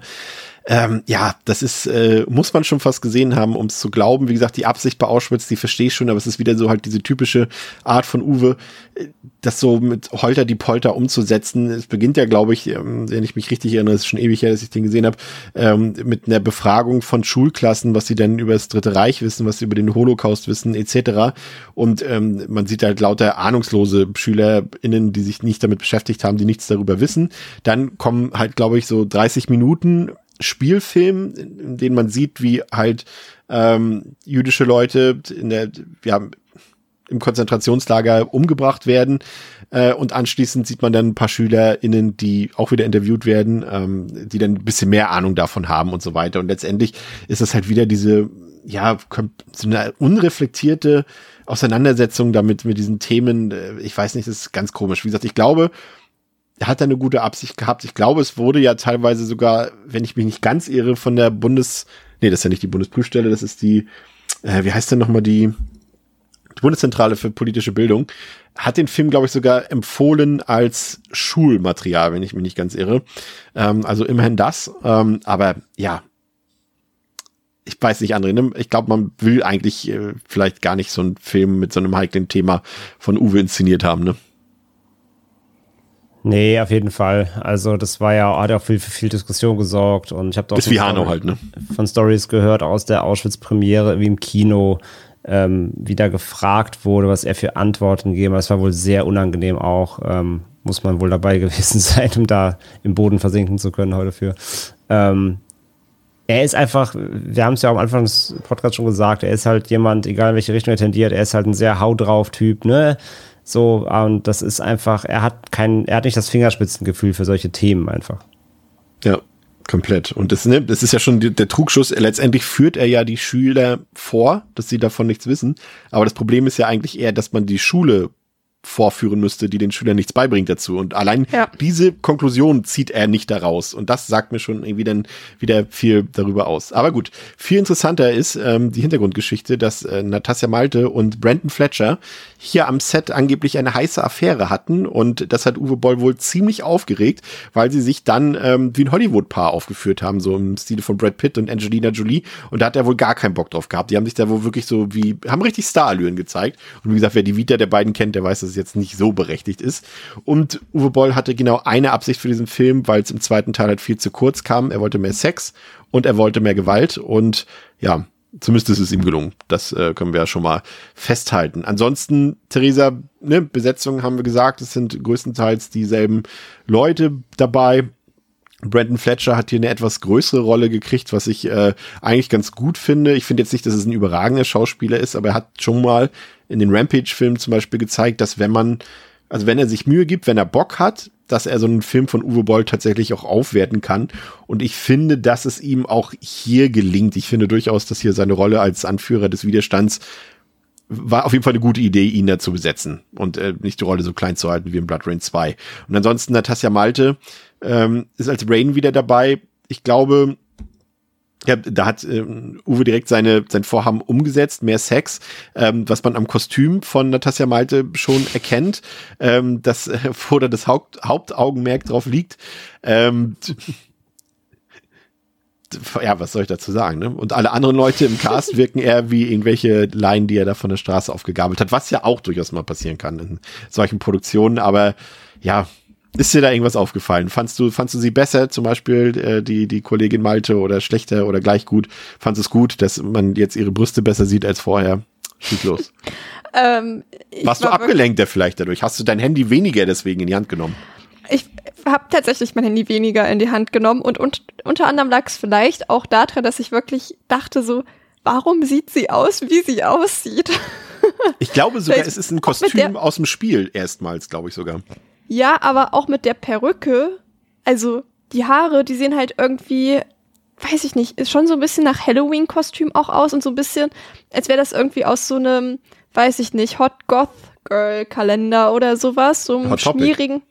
Ja, so einem, aber so von so einem richtig schmierig, also von so einem richtigen schmierigen Typen gemacht. So sieht es halt einfach aus. Ich dachte mir wirklich so, das kann nicht deren Ernst sein, dass sie wirklich da so rumläuft mit den Haaren. Es sieht wirklich einfach unfassbar billig aus, aber halt auch billig, wie halt dieses, also gerade, also auch die Perücke, das sieht einfach billig aus, so als hätten sie da so 2,50 Euro für in die Hand genommen. Und ich konnte das wirklich überhaupt nicht fassen, dass sie da halt aussieht, wie sie aussieht. Also ja, es hat mich viel beschäftigt. Ich mag es auch, dass diese, dass die Promo-Bilder zu dem Film einfach nicht diese Frisur zeigen, sondern immer noch ihren Look quasi von, von Teil 2 zeigen. Ja, aber das dafür sieht man hier ihre, ich habe das, das äh, Poster gerade vor mir, man sieht ihre Vagina Bones dafür ganz schön hier. Ja. Das Outfit trägt sie doch gar nicht. Ich weiß, welches Poster du gerade meinst, ist mit dem Unrated Director's Cut, ne? Ja, das ist auch das von Letterboxd einfach das erste. Ja, ja. Dieses Outfit trägt sie gar nicht in dem Film, ne? Ich glaube auch nicht, aber ich glaube mit einer Hose so tief geschnitten, da kannst du, also so kannst du auch nicht rumlaufen, das geht nicht gut. Fantastisch. Und ähm, aber schlimmer noch als die Haare ist, ist doch ihre komische, was ist das, eine Pilotmütze oder was sie da teilweise trägt? Oh ja. Oh. Ja, die ist, oh, die war furchtbar. Oh. Holy shit. Also die ist ja ganz furchtbar, ja. Jesus Christ. Äh. Ja. André, trotzdem was fürs Auge oder hast du gesagt, wertet den Film jetzt nicht auf? ja, also man merkt halt einfach doch sehr stark, dass Boll halt beim dritten Teil safe halt mehr auf Sex Sales gegangen ist, klar. Also wie schon gesagt von Theresa, das Outfit selbst so, es ist halt äh, unmerklich, wo die Kamera ganze Zeit auch drauf hält und eigentlich jede Einstellung, in der sie äh, irgendwo steht, muss immer Full Frontal und so, ne? Und ihr Ausschnitt in, in den Frame, also das merkt man sehr deutlich. Und es sind halt auch einfach wirklich weirdly viele Sexszenen drin oder so halbe Sexszenen und Szenen, wo sie irgendwo aufgehangen ist und das ist alles, ja, das ist schon, ist schon eine sehr merkliche Steigerung zum zweiten, wo er da so ein bisschen, ähm, ja, wie gesagt, noch den Fokus drauf legen wollte für die Zielgruppe. Ich äh, würde sogar fast so weit gehen, dass ich den Film echt, also gut, das jetzt auch, das hört man ja jetzt auch schon ein bisschen raus anhand eurer Aussagen, dass der Film auch echt sexistisch ist, also sowohl inhaltlich, ähm, was so den Umgang mit den Figuren angeht. Ne, es ist erstmal wieder alle Frauen sind Prostituierte, wenn sie nicht eben Drain sind. Ähm, und äh, die Dialoge teilweise, wie zum Beispiel der Dr. Mangler oder wer der heißt, da mit, mit den Leuten da redet und hier Schlampe, da Hure und so weiter und so fort. Und das ist halt echt teilweise unerträglich und dann, wie gesagt, ne, Rain selbst wird auf ihren Sexappeal reduziert und es gibt halt diese Sexszenen und da gibt's halt diese, diese, diese lesbische Sexszene und äh, das ist äh, dann schon wieder fast witzig, dass ähm, ausgerechnet Natasja Malte sich äh, weigern wollte, diese lesbische Sexszene zu spielen, weil ihr die Szenenpartnerin zu hässlich war tatsächlich. wow. Und da gibt's irgendwie auch, und ich will jetzt nichts Falsches ah, sagen, aber ich glaube, Uwe Boll hat's auch so, entweder war es im Hörbuch gesagt oder im Audiokommentar, er meinte so, naja, wir haben den Film halt in Kroatien gedreht und naja, die Frauen sehen da halt so aus, ne? Hat er halt so gesagt, wirklich auch noch. Und ähm, das ist halt echt schon echt so ganz unangenehm. Und er hat auch so erzählt, er hat sich da echt teilweise wie ein Pornoregisseur geführt, als er die Szene gedreht hat, weil er dann halt so auch so Anweisungen geben musste und jetzt musst du sie da anfassen und jetzt musst du so tun, als ob Orgasmuszeit und sowas alles. Und das ist alles so furchtbar unangenehm. Und ich und André, wir haben uns ja im Vorfeld schon ein bisschen unterhalten, sind uns eigentlich recht sicher, dass das die schlechteste Sexszene und die unangenehmste ist der Reihe. Aber Theresa, du hast jetzt den ersten nochmal gesehen und in unserer Erinnerung gab es da auch irgendwas, ne? Ja, genau. In der ersten, Im ersten Teil gibt's auch eine Sexszene an einer Kerkertür, die Ah dann ja, auch immer war's. so richtig mitschlägt irgendwie. Stimmt. Aber Ja. und halt irgendwie, das ist auch so, dass ich mir denke, kann das, kann das funktionieren, so wie die das machen? Ist es so aufgrund körperlicher Gegebenheiten überhaupt möglich? Also, und die ist halt wirklich mit so 0,0 Sexappeal irgendwie inszeniert. Ich finde, hier hat man halt zumindest wirklich so einen Porno-Touch. Immerhin. Und da denkst du dir wirklich so, warum filmen die das? Also, und was filmen sie da? Dann hast du da immer so richtig weird so einen Tisch praktisch vor den Intimbereichen stehen, dass man das halt nicht sieht, was da jetzt so ganz exakt passiert. Richtig nackt ist auch niemand. Also es Hier werden so ein bisschen, oder? ja, hier schon, im ersten Teil nicht. Im, ähm, dafür wird dann, wird dann halt die Kleidung zerrissen, die am nächsten Tag wieder heile ist. Aber das ist wirklich so, das, fühlt sich überhaupt, überhaupt auch nicht wie eine Sexszene irgendwie an. Man denkt sich nur so, was zur Hölle machen die dort? Und deswegen finde ich die hier noch ein bisschen gelungener, weil man zumindest erkennen kann, was es werden soll. Also glaubst du, äh, Boll wäre vielleicht in einem anderen Genre besser aufgehoben? Willst du uns das damit sagen? Also er, Er kommt drauf an, ob er Blood Rain 1 oder Blood Rain 3 Ah. abliefert. Stimmt auch wieder. Ich finde die Herleitung, die ist ja schon fast wirklich wie aus einem äh, Pornofilm hier. Ne? Sie hat gesagt, ja, Ja. Hier, Rain, sag mal, jetzt hast du die Nazis zu uns gelockt. Wie kannst du es wagen? Ach, zur Belohnung haben wir jetzt eine erotische Massage für dich. So, was? Ja. Oh ja, das war auch, ich, ich, da habe ich auch shit, kurz so 0,3 Sekunden nicht aufgepasst, dachte mir so, wie sind wir da hingekommen? Wann ist Hat sich Rain aber auch gedacht so. Oh Mann. Und danach verprügelt sie ja noch den einen Typen da, der, das war so der einzige Moment, wo ich dachte, ach ja, Rain ist doch eine gute, als sie halt den Typen ver also dann platt macht, der Aber eine Prostituierte angeht. Nee, dem, das macht sie ja davor. Und das ist ja die Belohnung dafür. die Ah, die oh, erotische dann habe ich Massage. ah, dann hab ich's gerade ähm, durcheinander gebracht. Ich dachte, das wäre, dass die dabei Es gestört ja- worden wären. Aber sie hat doch Es- auch genau, vorher eine es ja auch. Massage Es ist- bekommen.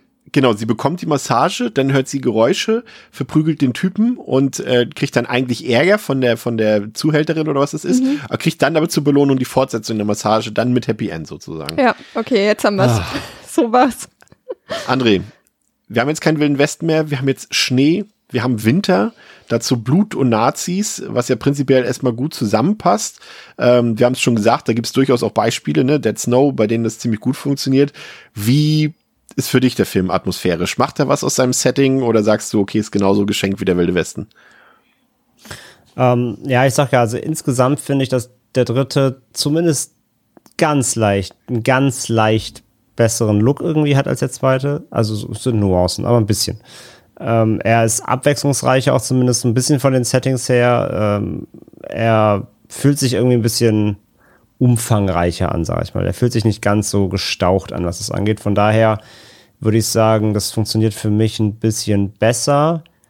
Aber auch da wieder natürlich viele Inszenierungsprobleme, ne? Wenn, wenn Rain da auf irgendeinem Burgsims steht und runterguckt und die Kamera fährt so dilettantisch wie so ein ZDF-Film da so nah ran, so ganz langsam. Und so sind so ganz weirde Kameraeinstellungen und Kamerafahrten und Schnittentscheidungen auch wieder drin, die auch aus dem, ähm, dem schönsten oder besten Setting wieder, wieder was Halbgares irgendwie machen zwar, aber wie gesagt, insgesamt fand ich, fand ich die Wirkung der Settings hier runder, wenn man so sagen kann, ähm, oder einbettender als beim zweiten, würde ich sagen. Aber ja, wie gesagt, ist jetzt alles immer noch kein großer Wurf natürlich, aber slightly besser. Ganz, ganz leicht. Ja, storytechnisch ist es hier mal wieder so gewesen, das erkennt man auch an der Länge des Films. Ähm, Ich weiß nicht, ob das Budget da zu Ende gegangen ist, dass äh, Boll mal wieder nur die Hälfte oder zwei Drittel des Drehbuchs verfilmt hat. Das ist ja schon öfter vorgekommen in seiner Vita. Und ich finde, hier merkt man das auch total, Theresa. Also ich finde, dass die Erzählung hier super konfus ist, dass die lückenhaft ist. Man hat immer das Gefühl, da fehlen ganze Passagen und auch das, auch der Weg zum Ende hin, ähm, der kommt irgendwie komplett aus dem Nichts. Also ich weiß teilweise echt nicht, was in diesem Film passiert und warum. Ne? Da hast du dann auch, auch gerade die Geschichte noch mit diesem, äh, mit dem Arzt dazwischen drin. Äh, also wer da durchblickt, muss ich gestehen, also mein lieber Scholli, also man, ich finde, da fehlt einfach total viel. Ich meine, ich war glücklich, dass da vieles fehlt, weil der Film dann halt schneller zu Ende war. Aber ähm, weiß ich nicht, auch hier macht der Film für mich aus, aus so einer trashy Möglichkeit, was mit Nazis und Vampiren zu machen, macht am Ende auch wieder viel zu wenig, weil auch sich wieder viel zu ernst nimmt. Irgendwie auch der Pipe-Charakter irgendwie, den er haben könnte, komplett fehlt. Also auch hier storytechnisch nichts zu holen aus meiner Sicht. Ja, es gab dann auch wieder so Szenen, wo ich zwischendrin dachte, habe ich jetzt nicht aufgepasst oder ergibt es halt keinen Sinn? Also unser Nathaniel, der jammert, glaube ich, dass er seine Freundin Magda vermisst. Und das, die, die suchen die ja, das machen die ja, glaube ich. Ja. Und dann haben sie aber, also Rain und er haben dann auf einmal Sex und ich dachte so, hä, ich dachte, du vermisst Magda, das kannst Im du doch Gefangenentransporter haben sie Sex. Wie geht denn das bitte? Oh, sie sind doch, müssten doch eigentlich irgendwie gefesselt sein oder sowas. Das fand ich wirklich, äh, da war ich schon wieder, dass ich dachte, was habe ich denn jetzt wieder nicht mitgeschnitten? Ich dachte, sie suchen gerade Magda, die freut sich aber nicht, wenn die das mitbekommt, so. Also, das fand ich da unfassbar einfach. Aber das hat halt zumindest so Emotionen in mir hervorgebracht, die die ersten beiden Teile nicht geschafft haben. Und zwar, dass ich da saß und so dachte, was zur Hölle passiert hier? Aber in so einem bisschen neugierigen Modus auch. Und nicht so, oh nee, das ist alles langweilig, ist mir egal, was passiert, sondern es war so konfus, aber trotzdem auf eine Art dann wieder unterhaltsam, weil es hier dann irgendwie doch so drüber ist, ähm, ja, dass ich das dann doch irgendwie ich ein bisschen gefesselt war. Ich hab, bei dem Film habe ich echt gut aufgepasst im Vergleich zu den anderen beiden. ah, sehr gut. Ja, André, hast du aus der Geschichte irgendwas rausziehen können? Hat das für dich funktioniert?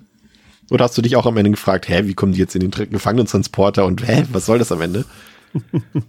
ja, die, die Story ist auch schon wieder super wild halt, ne? Also, dass ähm, die, die Nazis versuchen dann irgendwie mit dem Blut Adolf Hitler unsterblich zu machen und Co. Ist halt alles so eine richtige Paradestory natürlich. Ähm, die Übergänge sind ein bisschen holprig wieder. Also, es wird immer viel. Ich finde, der Film macht auch sehr harte Schnitte teilweise, also so harte Übergänge. Das ist dann so, da, da ist dann gerade ein Halbsatz beendet, dann endet einfach die ganze Szene und dann bist du in einer ganz, einem ganz neuen Setting. Und teilweise fehlen so komplett irgendwie die, die, die, die fließenden Übergänge. Und dann musste erst wieder, also wie gesagt, jetzt alles ja kein, kein Hexenwerk, was der Film erzählen will, aber das war irgendwie ganz weird. Das reißt auch manchmal so ein bisschen raus. Mhm. Aber insgesamt, ähm, ja, es ist super rudimentär. Es ist zweckmäßig.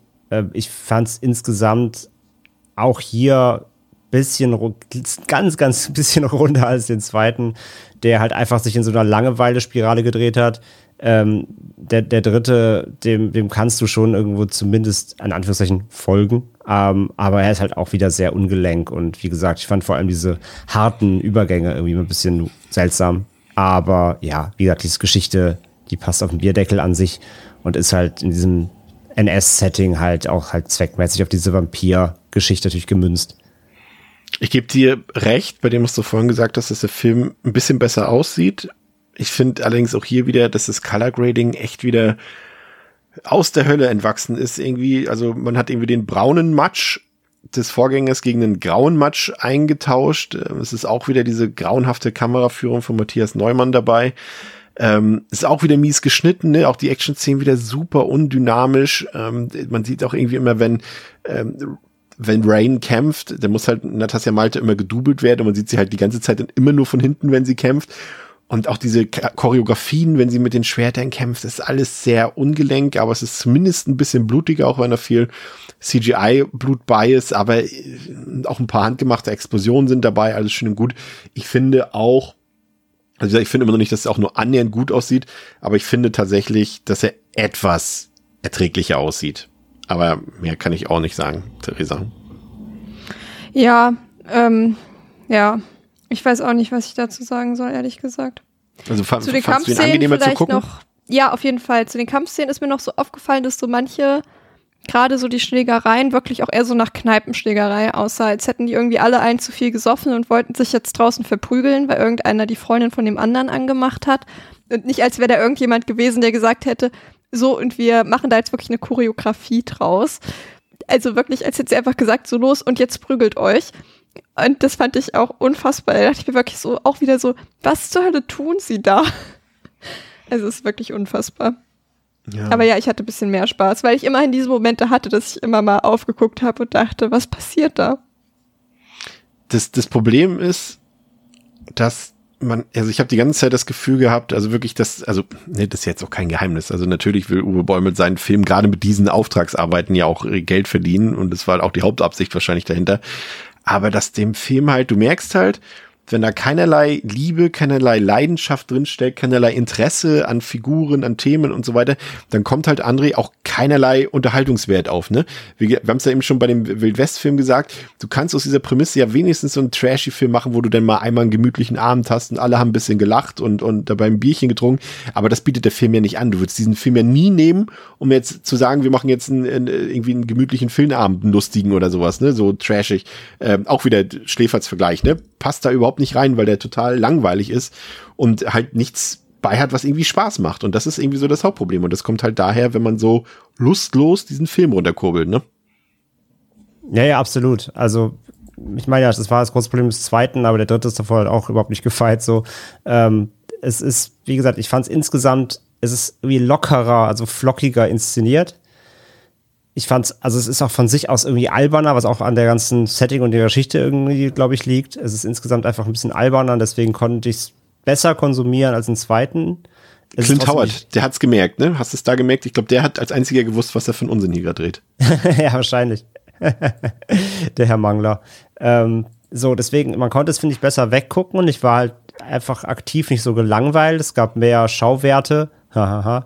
ähm, nee, insgesamt einfach, ich finde, ich lässt er sich einfach besser weggucken. Es ist natürlich nicht kein besserer Film, aber ich fand ihn halt, wie gesagt, nicht so sperrig und, und ja, einfach vor allem öde. Er ist nicht so öde wie der zweite, Ja. meiner Meinung nach. Man kann ihn schon auf einer kleinen Unterhaltungsskala, äh, findet der sich auf jeden Fall höher ein als der zweite. Von daher war ich auch nicht so aktiv wirklich genervt beim Gucken. Da fand ich es eher lustig. Da konnte ich öfter wirklich mal einfach lachen, ob, ob der Bescheuertheit oder der Inszenierung oder so.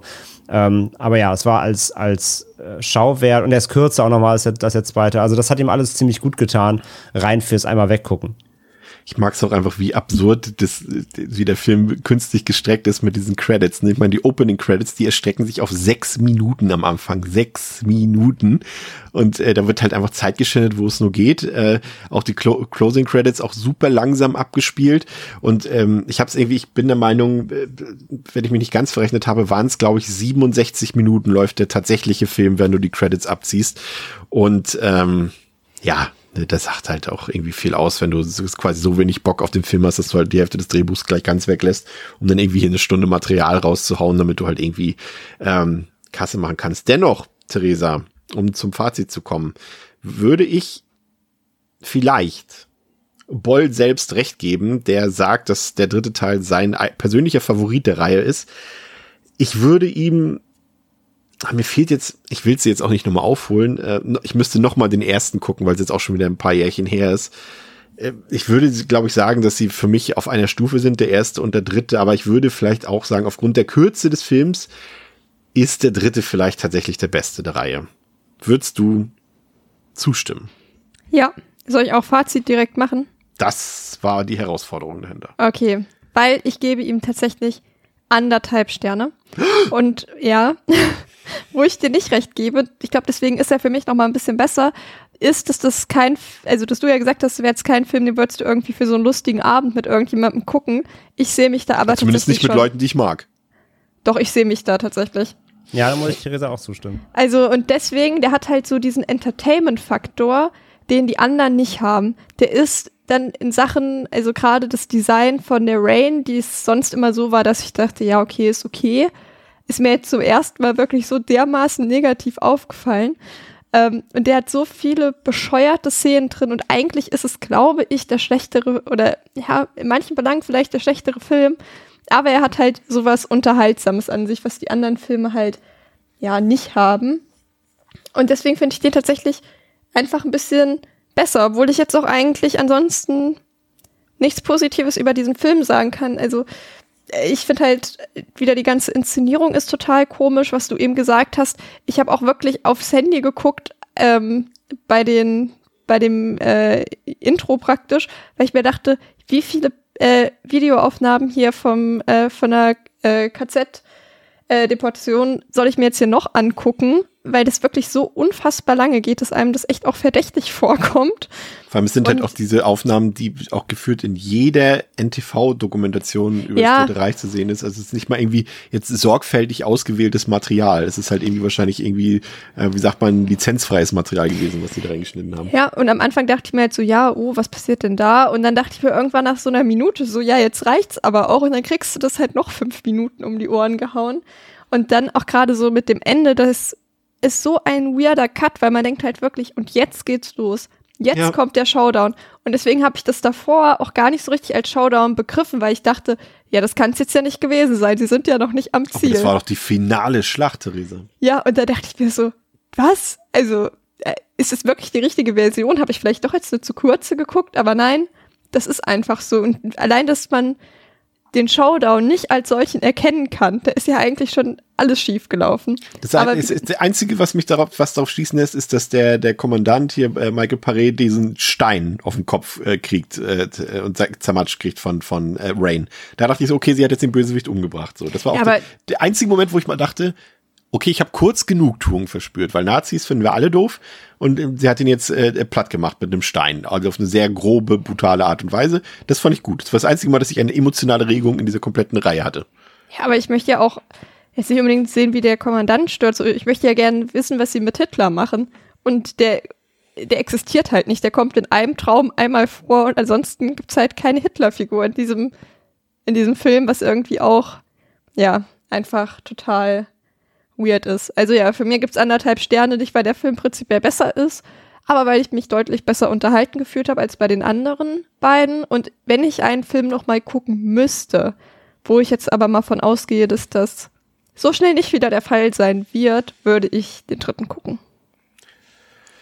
Ja, gebe ich dir recht. Ich habe eigentlich auch nur Negatives zu sagen über den Film. Eigentlich auch dieselben Sachen, die schon im zweiten Teil alle schlecht waren. Musikmüll, Kameramüll, äh, Dialoge, Drehbuch, alles Schrott. Äh, schauspielerisch ist es ein bisschen besser, finde ich. Wie gesagt, weil Brandon Fletcher eine größere Rolle hat und den sehe ich eigentlich relativ gerne.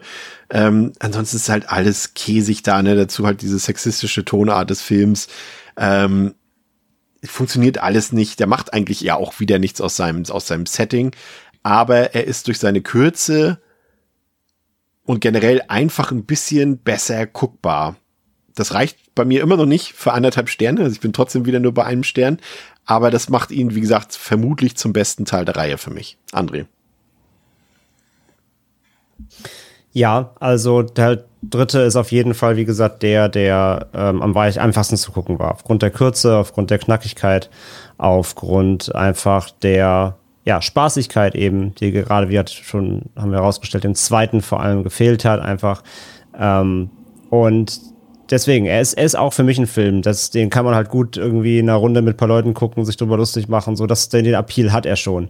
Der, der ist spritzig genug irgendwie und, und äh, ja, rasant genug und halt in seiner Inszenierung auch nicht ganz so ernst irgendwie. Es wirkt alles comichafter. Und das macht ihn auf jeden Fall erträglicher. So, ist immer noch kein guter Film, natürlich. Er hat genau die gleichen Probleme wie der, zwei, wie der zweite an sich. So, Story, Kamera, Schnitte und so weiter, alles auch die gleichen Probleme. Und aber trotzdem schafft er es eben dabei, irgendwo unterhaltsamer zu sein und zumindest guckbar auf einer sehr schlechten Trash-Note eben. Und von daher ähm, bin ich auch bei, ah, ich habe wirklich hart, hart, hart überlegt. Er kriegt von mir auch die anderthalb tatsächlich. Mit kleinem Trash-Noten. Äh, ja, kleinen Ausnahme. Das kann sich Uwe an die Wand hängen, würde ich sagen. Würde ich auch sagen. Ja, wunderbar. Da haben wir das erledigt. Ähm, finally, zum Glück. Ähm, ich will jetzt nicht, äh, also ich leite schon mal auf die nächste Woche über. Äh, Das wird, glaube ich, eine sehr schöne Folge nächste Woche. Also diese war natürlich auch sehr schön. Ähm, aber nächste Woche äh, wird sehr, ja, interessant, glaube ich. Die, die ähm, Leute, die uns auf Steady supporten, haben ja schon meine Kurzreview zum neuen Exorzistenfilm gehört ähm, und haben das sicherlich auch abgeglichen mit äh, sonstigen Meinungen im Internet und ähm, deshalb äh, kann man sich vielleicht schon freuen auf nächste Woche. Da wird es, glaube ich, sehr rege Diskussionen geben zu The Exorcist ähm, Believer und ähm, Da gibt's noch eine ganz andere Überraschung, aber dazu dann in der nächsten Woche mehr. Vielen Dank, Theresa und André. Liebe Grüße an Pascal zu Hause. Wir hören uns in der nächsten Woche wieder bei Devils and Demons. Heute mit André, mit Theresa und mit mir.